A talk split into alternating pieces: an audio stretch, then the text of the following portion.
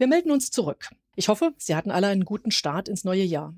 Was Wetter, Pandemie, internationale Lage und vieles mehr angeht, ist ja eindeutig noch Luft nach oben. Wir bleiben heute bei dem Thema, mit dem wir auch 2021 abgeschlossen haben, Klimaschutz. Wir haben zuletzt eine spannende Folge zur Wärmewende gehört. Heute geht es um Kreislaufwirtschaft. Herzlich willkommen zur Folge 40 unseres Wirtschaftspodcasts Managerkreis Impulse. Heute zum Thema Klima- und Kreislaufwirtschaft. Mein Name ist Marion Ohnesorg und ich bin geschäftsführendes Vorstandsmitglied im Managerkreis der Friedrich-Ebert-Stiftung. Ich freue mich, dass wir heute Ralf Müller-Beck bei uns zu Gast haben. Ralf Müller-Beck leitet das kommunale Vertriebsmanagement bei Remondis, einem Recyclingunternehmen. Außerdem ist er Mitglied im Vorstand des Managerkreises Nordost. Herzlich willkommen an Ralf Müller-Beck und viele Grüße nach Kiel.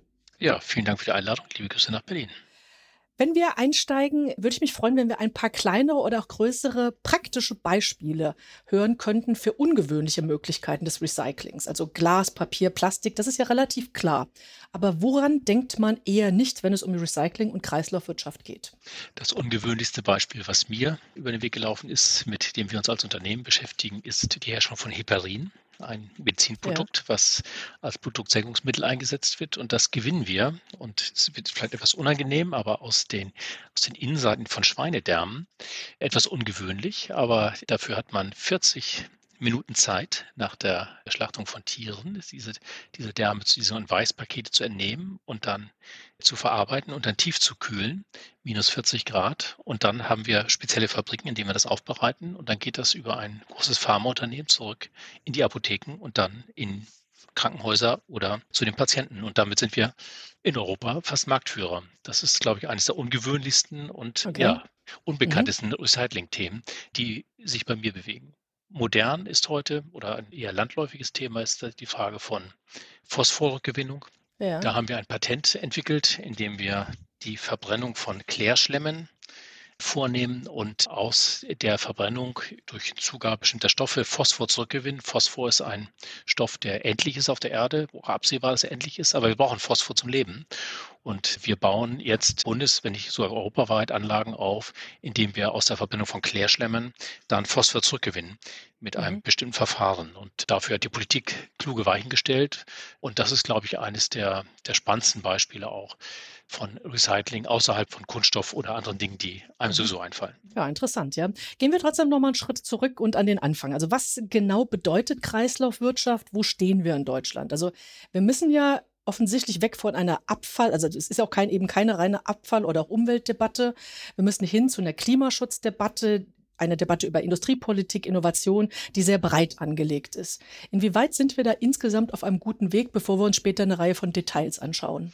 Ich glaube, wir sind in Deutschland auf einem sehr guten Weg und teilweise auch europäisch an der Spitze, was die Entwicklung des Sektors Kreislaufwirtschaft angeht. Und ich glaube, auch solche Interviews, wie wir sie heute führen, sind ein guter Beitrag dazu, weiter zu sensibilisieren, dass wir weg von der klassischen Müll Entsorgung hin zu genau. Abfällen kommen, das als Abfall zu betrachten und Abfälle sozusagen wieder zurückgeben in einen eher stofflichen Kreislauf, in die Wiederverwertung.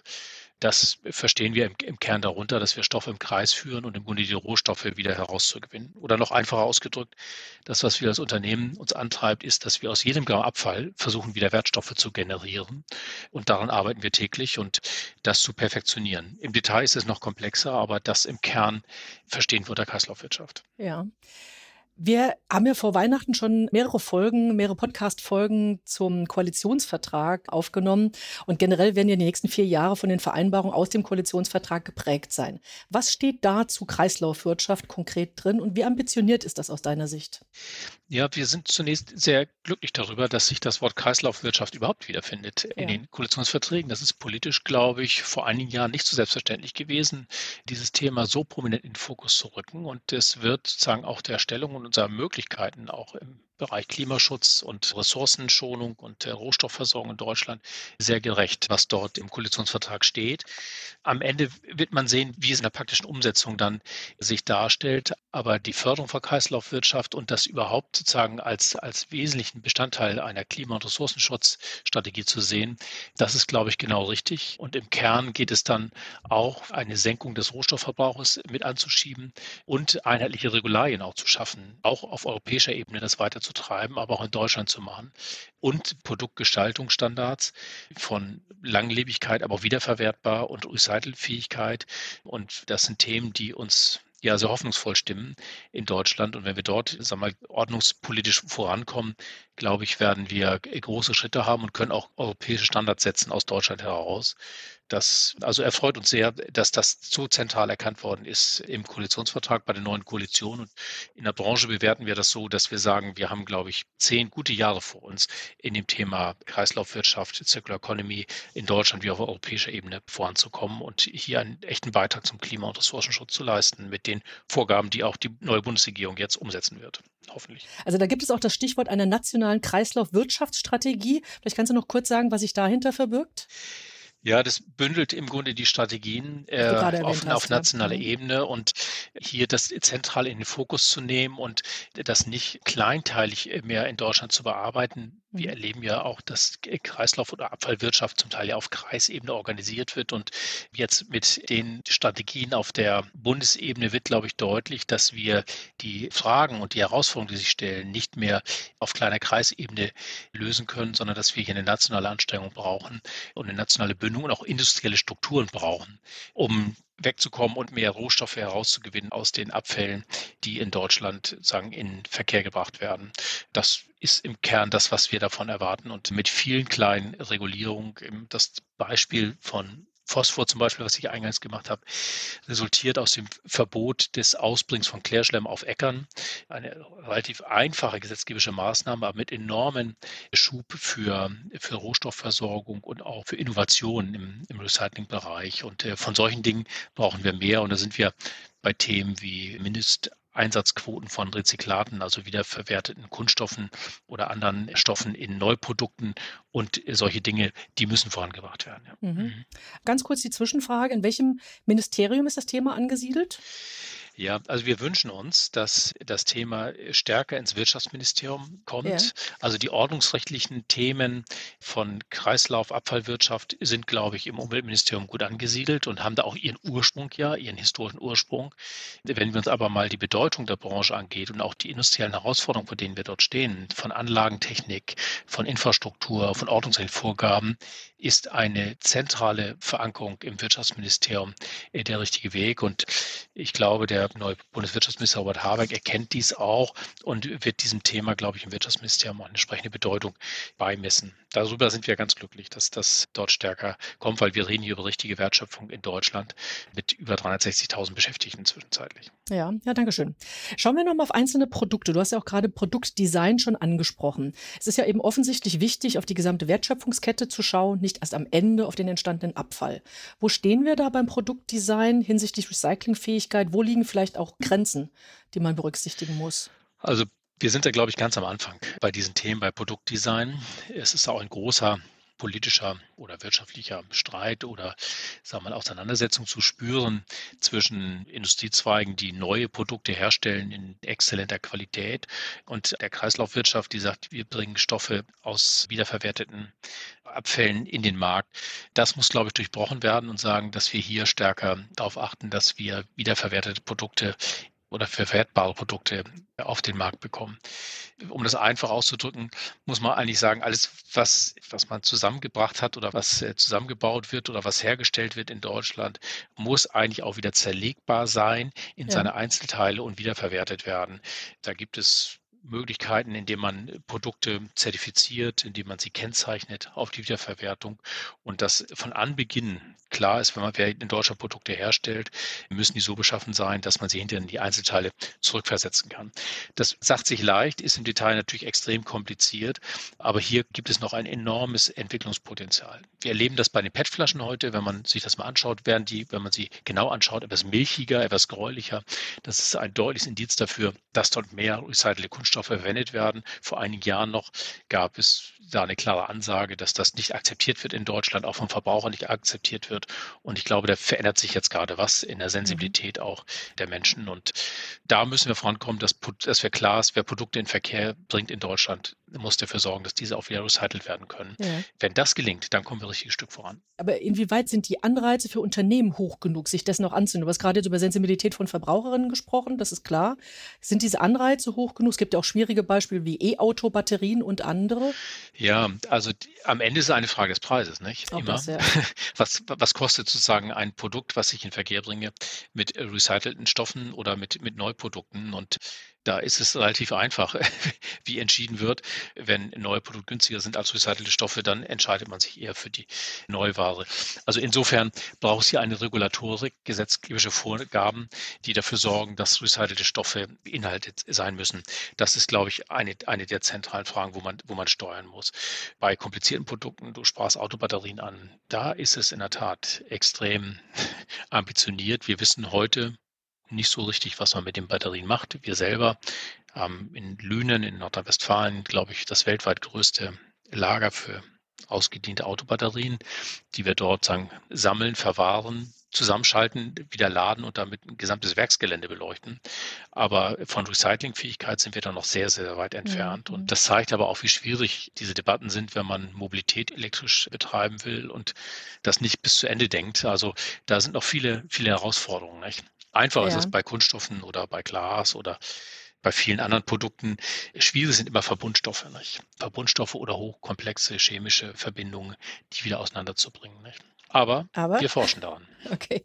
Ich habe eine Frage noch, die in eine ähnliche Richtung geht. Also ich bin mir sicher, dass es da auch Interessenkonflikte gibt. Etwas, was gut recyclingfähig ist, ist ja vielleicht nicht zwingend nachhaltig oder langlebig.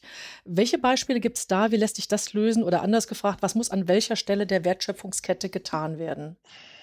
Also ich glaube, da gibt es nicht so große Interessenskonflikte. Also okay, es gibt mhm. keinen, keinen großen Widerspruch. Also man muss sich die Produkte dann sehr genau angucken, aber ich glaube, dass gut recyclingfähige Produkte auch sehr, sehr langlebig sein können. Also entscheidend ist ja die stoffliche Zusammensetzung und dass man auch weiß, wie, wie Produkte stofflich zusammengesetzt wird. Und wenn man dort, sag mal, die Interessen näher zusammenbringt zwischen einer Branche, wie wir sie vertreten, als Recycler oder wieder in Verkehrbringer von Rohstoffen und dem Hersteller und da eine enge Kommunikation hat und weiß, mhm. das, was ich hier herstelle, ich weiß auch, was hinterher mit passiert. Also an diesem, an dieser Baustelle arbeiten wir sehr intensiv und da immer da, wo es gelingt, ins Gespräch zu kommen und sehr frühzeitig auch in solche Prozesse eingebunden zu werden, glaube ich, haben wir einen großen Schritt auch für gute Produkte, die Verbraucher auch dann, auch dann wünschen.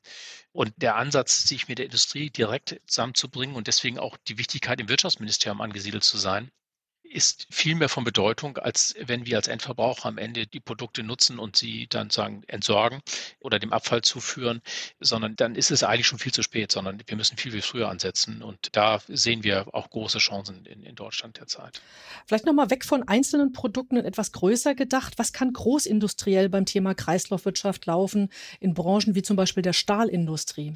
Ja, das ist, wenn man sich mal hineinbegibt in die Tiefen der Kreislaufwirtschaft, wird man überrascht sein, welche großindustriellen Fähigkeiten bereits heute vorhanden sind in, in diesem Sektor. Das bleibt dem Gemeinbürger eigentlich verborgen. Nicht? Man, man rennt zu seiner Mülltonne oder äh, zu seinem Abfalleimer und wirft es weg und dann ist der Müll ja irgendwie weg oder der Abfall irgendwie weg, aber, aber er ist halt dann nur woanders. Und wenn man weiter guckt hinter die Kulissen, stellt man fest, dass wir hier eine industrielle Leistungsfähigkeit in Deutschland haben, die sich Europa oder weltweit auch sehen lassen kann. Ja. Die Stahlindustrie zum Beispiel ist heute schon dabei, mit, glaube ich, wenn wir Aluminium mal betrachten, mit ein recyceltes Aluminium, was in den Markt kommt, die gleichen Qualitäten wie Neuware, aber nur mit sechs Prozent des Energieeinsatzes hergestellt. Mhm. Das gilt auch bei anderen Stahlprodukten. Also im großen Maßstab sind wir dabei, diese Prozesse zu bedienen.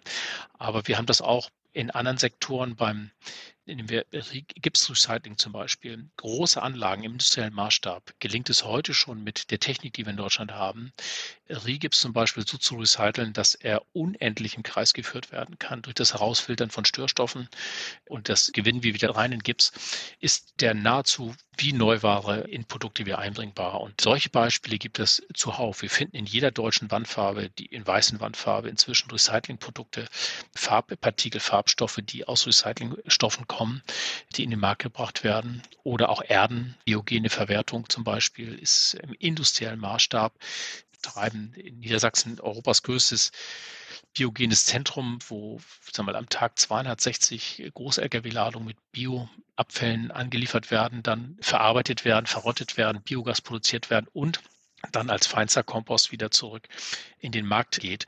Also das sind industrielle Fähigkeiten, die sich sehen lassen können und durch die Sensibilisierung, den Ausbau der Kreislaufwirtschaft auch in Deutschland, glaube ich, wird es einen enormen Innovationsschub geben in diesem Sektor, bis hin zu Medizinprodukten, die ich eingangs erwähnte, mhm. die man so erst einmal nicht vermutet. Nicht? Und diese industriellen Fähigkeiten kann man nahtlos fortsetzen, von Biodiesel bis hin zu Rezyklaten im Kunststoffsektor. Ja. Welche Rolle spielen bei all dem EU-Standards und der Circular Economy Action Plan der Europäischen Union? Wie bewertest du das? Ja, die Dynamik dort ist fast noch stärker als äh, die in Deutschland. Also man hat es mhm. sehr, sehr gut erkannt in Europa, dass welche Potenziale hier, hier stecken. Und wir begrüßen das sehr, sehr, das voranzubringen. Und wenn man sich die Entsorgungswege in Europa anschaut, so gibt es doch ein sehr starkes Gefälle im Umgang mit Abfällen. Und allein die Deponierung, die in Deutschland ja seit, seit einigen Jahren verboten ist, ist, wenn man die komplett in Europa verbieten würde, eine Deponierung von Abfällen, dann hätten wir rechnerisch auf sofort die Klimaschutzziele in Europa erreicht, denn durch das mhm. Ausdünsten von Gasen und so weiter sind auch enorme Klimabelastungen mit verbunden und das hat sich die Europäische Union auf die Fahnen geschrieben, das voranzubringen und das gepaart mit stofflicher Verwertung oder auch thermischer Verwertung, da wo es stofflich nicht verwertet werden kann, kann Europa sehr, sehr klimaneutral werden durch die Kreislaufwirtschaft. Also insofern begrüßen wir das sehr und die Circular Economy sagen wir, auf europäischer Ebene geht auch noch ein Stück weiter als in Deutschland und betrachtet das auch eher eher ganzheitlich vom Verbraucherverhalten bis hin zu Produktdesigns, also einen gesamten Wertewandel eigentlich zu verstehen in diesem, in diesem Sektor. Und das ist, glaube ich, genau richtig platziert und kann eine der Wachstumsmotoren Europas auch sein und zum weltweiten Exportschlager auch werden lassen. Das ist ein schönes Schlusswort, klingt sehr, sehr vielversprechend. Ja. Vielen Dank, vielen Dank, äh, Ralf Müller-Beck, für diesen Überblick und vielen Dank für deine Einschätzungen zu diesem Thema Kreislaufwirtschaft. Also hier bleibt einerseits viel zu tun, aber nach allem, was du gerade gesagt hast, die Beispiele, die du genannt hast, scheinen wir in Deutschland und durchaus auch in Europa auf einem guten Weg zu sein. Ja, das war der Start in unserer Podcast-Reihe in diesem Jahr 2022. Und schon nächste Woche geht es weiter mit einem Podcast zum Thema Einzelhandel. Das wird sicher auch wieder sehr interessant. Hören Sie gern wieder bei uns hinein. Tschüss und bleiben Sie gesund. Ja, vielen Dank und auf Wiederhören.